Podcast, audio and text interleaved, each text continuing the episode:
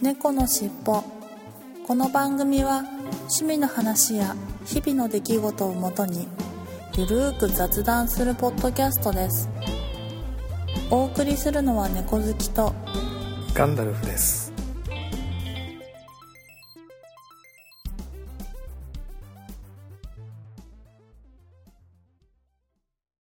猫のしっぽ。猫のしっぽポッドキャスト第528回始まります。今週はちょっと猫好きさんとスケジュール合わなかったので、私一人喋りでオープニング、他、本編以外をお送りしたいと思います。いや、ちょっと天気が悪いんですが、横浜は少し涼しくなったかなと。やっと秋らしい天気になったかなという感じですね。はい。いや、このままもう本当に涼しくなってくれればいいんですけど、来週どうなることやらっていう感じですね。はい。はい、ということで本編に行ってみたいと思います。猫のしっぽ。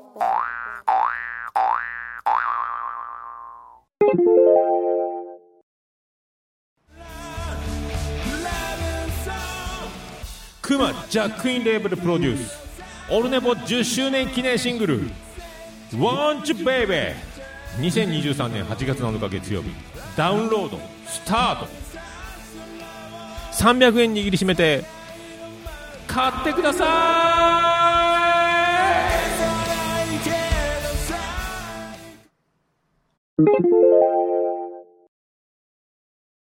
なので、まあちょっとバナナから和菓子というか、っていうとそれぐらいしか逆に思いつかないんですが、うん。で、大福ですよ。うん。あのちょっと LINE でもお話ししましたが、近所の和菓子屋さん、ちょっと今引っ越しちゃって少し離れちゃいましたけど、まあそれでも同じ町というか近くにはあるっちゃあるんですが、そのうん。本本店というか支店というか、和菓子屋さんが、うん昔ながらの和菓子屋さんがあるんですけど、そこがカフェオレ大福を売ってまして、カフェオレ大福ですか？で、ちょっとネタで試しにか1個買ってみたんですけど、はい。いや、やっぱりダメですね。そうチョコバナナ大福以上にダメだなと思って。そうですね。ねまあ、人それぞれ好みはあるんでしょうけど、カフェオレはちょっとね。って思いますよね。うーん。プラス白あんなんで、ちょっと私やっぱ白あんがダメ、そもそもダメなのかなと。うーん。匂いが。いや、なんででしょうね。なぜかし、あの、普通の黒いあん、あんこっていうか、まあ、小豆のあんこは、うん。あの、あんまり結構なく、まあ、それも、粒あんだったら食べられると。こしあんはだちょっと苦手だとかね。あー、だったらそうですね。はいで、白あんって割とこしあんみたいな感じで。じゃそうですね。粒あんの白あんはあんまりないですもんね。あんまりないですよね。はい。なので、まあ、それもあって、ちょっと苦手かなと。じゃあ、水羊羹も苦手なんですか？羊羹水とか。羊羹もいまいち得意ではないですね。ああ、そっか。じゃあもうダメですね。その時点で。そうなんですよ。ほぼ、ほぼダメなんですけど。あーあで。も、まあ、ずいぶん昔に比べるとね、あの、和菓子も食べられるようになったんですが、昔はもう本当に羊羹すらダメで、普通の。うーん。あ、じゃあなんか、あの、串団子とかもあんだと、粒より腰の方が多いじゃないですか。ああ、あの上に乗ってるタイプこに。まみれた串団子ってありますよね。あれは、まあ、でも、あれはまあ、ギリ、そう、団子の方をたメインに食べるんで、ああ、それは OK なんだ。うんで、粒あんがついてる、その、団子をあえて選んで買うとかね。ああ、そういうことですね。あとは団子だと、あの、みみたらしっていうか、ちょっと、はい。なんかそういうタレがかかってる団子の方とかをよく買いますよね。うーん。まあそっか、あれはもう餅メインだから。そうそうそうそう。なのであんまり抵抗がないですよ。うん。えーでもじゃあ、和菓子というお菓子なら断然洋菓子の方がいいんですか？ああ、お菓子だと、まあ、洋菓子っていうか、まあ、ケーキとかはその辺あんまりね、ケーキとか、クッキーとか、そういうのは全然抵抗なくうん。食べるんですが、うーん。まあ、和菓子は、まあ、たまに大福ももちろん買いますけど、普通の大福、粒あんの大福ですね、買おうとしたら。うーん。腰と粒が並んでるともう絶対粒あんの方買いますし。粒あんって皮が喉にひっつきません？いやいやいやいやいや、そう、あんまりそれは感じたことないな。あうん確かにまあ皮、皮っぽいのがあったりしますけど、あ。うんうん。。は皮感が多いやつだと思う。いはいはい。喉すぐひっつくからなんかひっ。ついちゃう。ああうーん。皮よりも断然こしあんがいいかな。猫好きさんはじゃあこしあん派ですか？そうですね。幼少期からこしあん派はいです。はいはいはいはい。うん。なるほど。え、でもおはぎとかはうん、本当はこしあんがいいですね。まあでも粒あん食べますけど。粒あんがメインですよね、おはぎと。そうですね。おはぎは粒あんが多いですね。ぼたもちはこぼしたあんが多いけどはこ。しあんが多いかな。ううんん。だから、粒あんの時はもうチって思いながら食べる。ああ、なるほどね。はいはいはい。うん。まあでも、えあんこ嫌いじゃないんで、あの、食べますけど、はいはいはい。うん、できればどら焼きとかもこしあんがいいなって思いますね。ああ、どら焼きも粒あんの方がどっちかって多いですか、ね。多いですね。断然多いですねだ。そうですよね。うん。あと、あれもじゃないですか。たい焼きとか。あー、たい焼きは、なんでしょう、なんか熱いからかな。うん。熱いとなんか皮があんまり気にならなく気て。にならない。はいはいはい。なので、たい焼きはあんまり気にしたことないかな。ええええおやきとかも、うん。はいはいはい。高い系のやつは。うまあでもやっぱ、うん、こしあんの方選んじゃうかな。ん。なるほど。うん。まあでもそもそもあれですよね。やっぱ昔より和菓子店より洋菓子店の方が増えちゃって、あんまり和菓子店に行かないですよね。あの、うん、そういう意味では、あの、昔ってあれじゃないですか。うんま割と街中に和菓子店って、ちっちゃな和菓子店みたいなのいっぱいあった。うんじゃないですかうんうん。それこそ団子とか、ねはい。草餅とか、大福を売ってる、なんか本当におばちゃんが その場で作って売ってるみたいな、結構季節のありましたよね。ちっこいはい和菓。子店って、あちこちにあったような気がしますけれども、今ほとんどそういう和菓子店ってなくなっちゃって、うーん。ね、亀山面堂みたいなそういうチェーン店ぐらいしか、ね、和菓子店っていうとなかなか残ってなくて、街中には。そうですね。だいぶ減りましたねあ。とはデパートとかね、そう。いうんショッピングセンターの中じゃないと和菓子はなかなか買えないみたいな。まあ、あとスーパーでなんかよく和菓子、だその安い団子とか、うん。なんか大量生産されたみたいな団子とかは3本200円ぐらいで売ってたりとかああ、しますね。しますけどね。うん。まあそういうの買っちゃう方が多くなったのかな。うん、結局はもうそれで済ましちゃうっていうパターンなんで、なかなかね、昔ながらの和菓子店ってうん。街中には残ってないですけどね。ああ。でね、ガンダルスさんのところは特にそうかもしれないですね。結構都はいはい会だから、はい。やっぱ土地代高すぎて、うん、割に合わない。うん、うん、やっていけないんでしょうね。うちの方はまだ田舎なんで、何軒かその町の和菓子屋さんみたいのやってはいるけど、あ、残ってます。はい。あ、ありますね、何軒か。はいはいはい。けど、まあ、それこそなんか駐車場がないとかで、ああ、なかなか立ち寄らないかな。確かに駐車場ないとちょっと辛い。うん、辛いですね。うん。なんか、あの、お花見、あ、お花見じゃないや、お月見の時とか、あの、なんか、お月様に備える、あの、はい。団子？団子？うん、はいはいなんかピラミッド型になった団はいはい、子とか、なってますよね。はい。はい。なんか、ああいうものとかをなんか特別に頼んだりとかするっていう時だけ和菓子屋さん利用したりしますけど、まあでも最近ではシャトレーゼさんでもそういうのやってるから、確かに。結果駐車場のあるシャトレーゼさんの方に行っちゃったりとかしちゃって、和菓子屋さんね、なかなか行かないですね。うんそうですよね。うーん。やっぱこうやって減ってくからやっぱり利用しないとダメですよね。そうなんですよ。うーん。昨日、実家の方で、島根の方は割と昔からお茶と和菓子がすごい、ああいいですねの、伝統というか、あ、はい。あるなので、あの、和菓子を食べるっていう習慣はすごい子供の頃からはあったんですけど、やっぱり苦手だったんであんま食べなかったんですけどね。ああ、そうなんだ。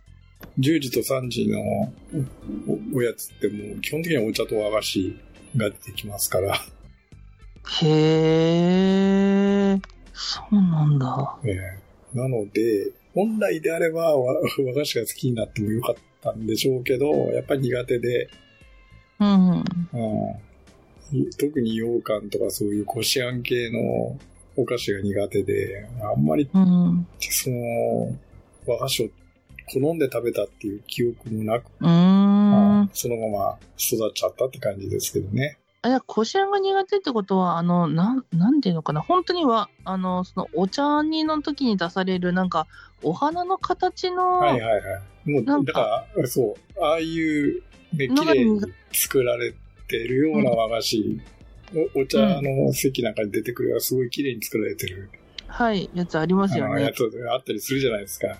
はいもうほぼ全滅でした。ダメでしたね。ああ、そう全なん滅でしただ。ね。こしあんが苦手だったので。あだから、まんじゅうも基本的にはあんまり好きじゃなかったんですよ。こしあんのまんじゅうは。あ、うーん。まあそうですね。あれってまあちょっとなんか独特のなんか味ありますもんね。そうなんですよ。うん。なんか口触りとか。はまああれ苦手なら全部ダメですね。なので、ほぼ全滅でしたね。で、大人になってやっとその、まあ、大福とか食べられるようになって、うんうん、うん。ね、桜餅とかそういうのも食べられるようになって、うん。大人になったんですね。大人になりましたけどね。へえ。子供の頃は全く食べなかったですね。桜餅とか大福とかも。おはあぎとかもほとんど食べなかったですね。ーうーん。やっぱり大人になると味覚って多少変わりますよねや。っぱ変わりますね。うん。うん。そういう意味では。はい。うん。私もなんか、幼少期甘いものに結構苦手だったんで、はいはいはいその和菓子とかはまあ別に食べれたけど、はい甘い、なんていうのかな、ご飯系のものが食べれなくて、うんうん。だから卵とじっぽいのものって結構甘いじゃないですか。うん。とか、まあすき焼きとか。すき焼きとかね。甘辛い、甘辛っちゃ甘辛ですけど、まあ甘いっちゃ甘いですよね。そう。ですね。甘さが多めの甘辛いおかずとかがもう一切食べれなかったので、ええそうなんだ。はい。唯一、ちょっとしょっぱめの方に作ってもらった煮物とかはまだはいい。けたんですけど、なので、結構、うん、親を悩ませてましたね。ちょっと意外ですな。はい。まあでも大人だったらやっぱ食べれるようになったんで、ええええうん、そう考えるとやっぱり、大人になるって案外ダメなことだらけじゃないかもしれないですね。まあ確かに。まあってことなので、バナルさんももう少し大人に、もう少し大人になったら食べれるようになるかもしれないですよね。その。はい、そのバナナチョコまんじゅうがバナナチョコ、大福大福が、食べれるようにはい、なりますかね？はい。ねなるかもしれない。いやいやいや、そっか。うん、未来に期待しましょう。はい。まあ、そういうことで。はい。うんということで、今週の本編は和菓子の話でした。はい、ありはい、がとうございありがとうございました。猫のしっぽ今週の東京シークレットカフェのコーナーに行ってみたいと思います。今週の今日シークレットカフェさんの曲はですね、Life May Be という曲になります。みつるさんの楽曲紹介をお探せさん経由いただいていますので、ご紹介したいと思います。映画スターを目指すある女性のサクセスストーリーをテーマにした組曲、通称ドライブ・マイ・カー組曲の4曲目、最終曲です。歌詞はフィナーレの人生参加となっています。紆余曲折の末、自分を取り戻し、また歩き始める主人公をイメージしました。チャップリンのスマイルの泣き笑いのような前向きな気持ちをオードリー・ヘップバーンがギター片手に歌うムーンリバーのような静筆なイメージで制作しました。PV は組曲の他のシーンも組み込みながら主人公の心情のような自由に羽ばたく鳥をモチーフにした美しい作品となっています。ではお聴きいただきましょう。東京シークレットカフェで Life May Be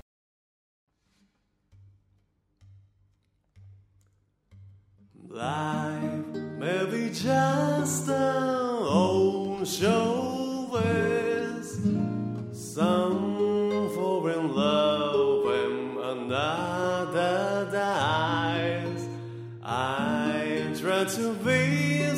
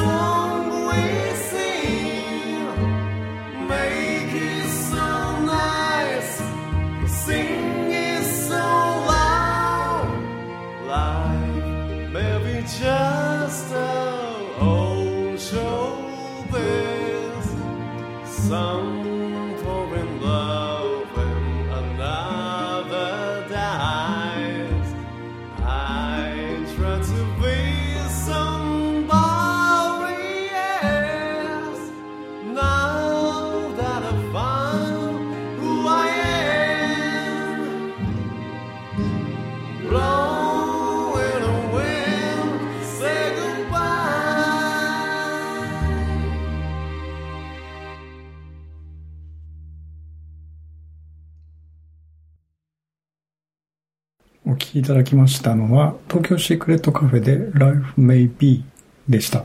落ち着いた感じの素敵な曲でしたね。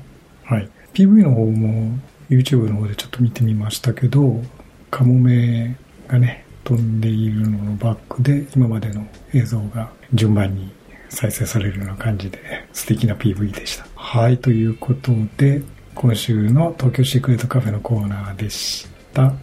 ありがとうございました。猫のしっぽ今週のいっぱいコーナーです。はい、いつものように、えー猫のしっぽのハッシュタグと、あともうキャッツルポッドキャストにいただいたメッセージのうちの、お酒に関係するツイートをご紹介したいと思います。9月21日、マルエムさんから、トリスハイボールのパイナップル味を物珍しさで購入。わらび餅をつまみに飲んでみたが、うん、いまいちという風に、えーいただきました。えー、ツイッターの方に写真をいただきました。トリスハイボール。新橋トリスバー監修のパイナップル味ということですよね。うん。あの 微妙だったんですかね味がね。はい。わらび餅をつまみにというのもまたすごい組み合わせだなと思いましたがはいありがとうございます。まあ和菓子対決の話に合わせていただいたのかなと思いながらありがとうございます。そして9月22日、ケンチさんから、えー今週は島根県沖の西之島で沖誉れを民宿へ持ち込み OK を確認して中まで飲みました。かっこつまみは熟成の石大福かということで、お沖に、沖ノ島行かれたんですね。お潜りに。ダイビングに行かれたんですね。えー沖誉れこれ有名ですよね。大きのお酒、日本酒では冷やおろしじゃないですか。いやー、美味しそうだな。はい。ありがとうございます。えーつまみも熟成の石鯛ということで、うん。あの、大きはね、本当に魚いっぱい取れますしね、綺麗ですからね、海がね。はい、ありがとうございます。はい、ということで、今週のいっぱいコーナーでした。ありがとうございました。猫のしっぽはい、ここで曲を聴いていただきたいと思います。今週はいつものようにローテーションで、えーローテーションの中からボケットカズさんのファーストアルバムですね、Come Smile With Me の中から7曲目のこの素晴らしい世界でという曲をお聴きいただきたいと思います。それではお聴きいただきましょう。ボケットカズさんでこの素晴らしい世界で。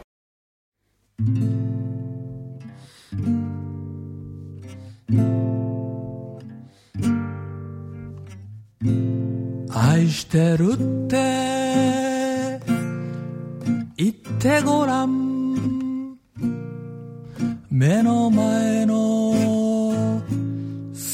人に明日は。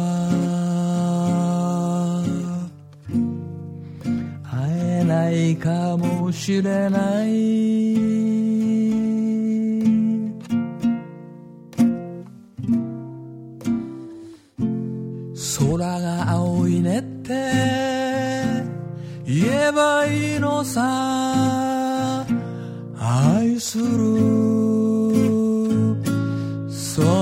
人に明日は。会えないかもしれないだから。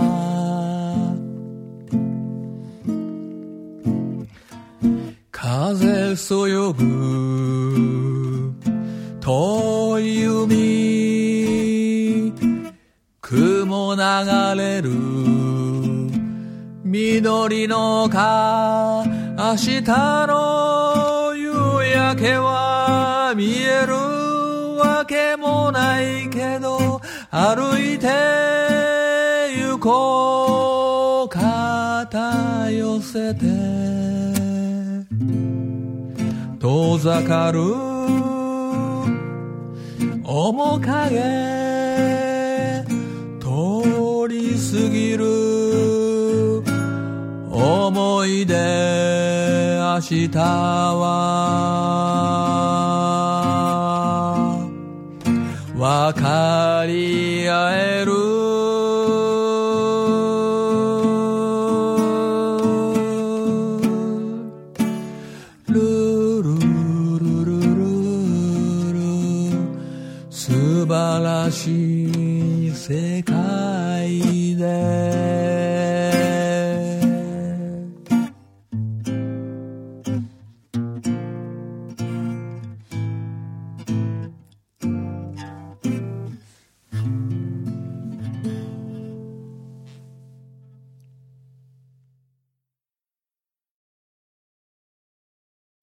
きいただきましたのは、ボケットカズさんのこの素晴らしい世界ででした。いつものボケットカズさんらしい曲だなというふうに思いましたよ。えーこれは何の曲をモチーフにされてんでしょうね。なんとなくこのタイトル聞き覚えあるんですけど、映画かなんかの BGM ですかね。はい。はい。ということで、今週の一曲コーナーでした。ありがとうございました。猫のしっぽお便りコーナーです。いつものように Twitter、改め X のハッシュタグ、シャープ猫のしっぽと頭キャステルポッドキャスター宛てのポストを順番にご紹介していきたいと思います。9月18日、ゆうさんから10分だけしかリングフィットアドベンチャーしていませんが、ようやく200日続いたようです。SNS で続けている人を見ると感心しまくりです。というふうにいただきましたが、200日。なんだかんだで続いて素晴らしいですね。リングフィットアドベンチャー。うん。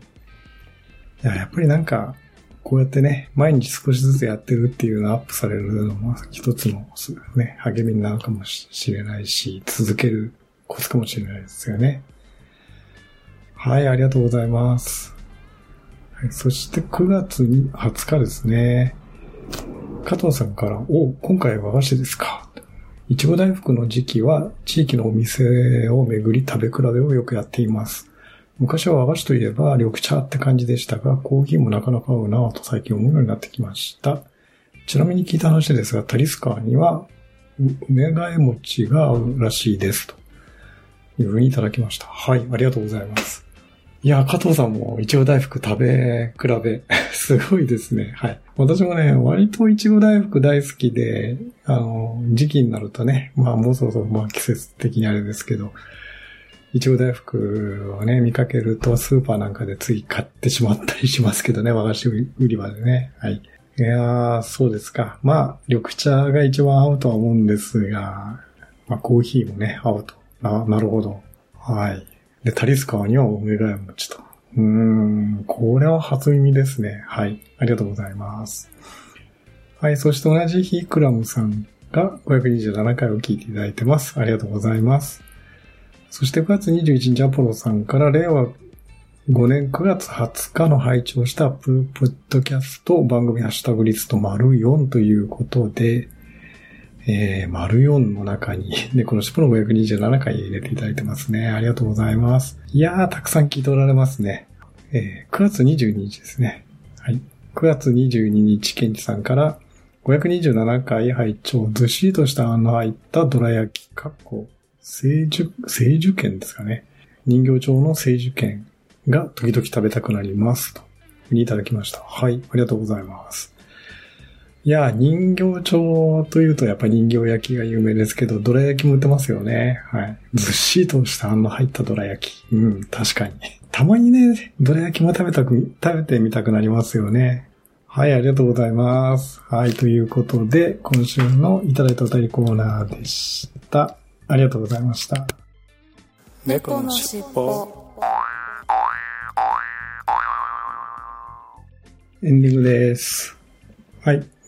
今週は一人喋りでね、えー乗り切った感じですけれども、いや、なんかやっぱり、一人で淡々と喋っていると、なかなか、えーうまく喋れなかったりもあって、テンション上がらずで。うん。まあ、あの、ぜひとも本編とかね、そういうところをよく楽しんでいただければな、というふうに思います。はい。えー、ということで、いつものいきますよ。次回も聞いてくださいね。最後までお聞きいただきありがとうございました。また次回のポッドキャストでお会いしましょう。いつものように、猫のしっぽのエンディングテーマ、風の猫さんにご提供いただきました、三毛猫風の歌を聴きながらお別れしたいと思います。はい、それでは失礼します。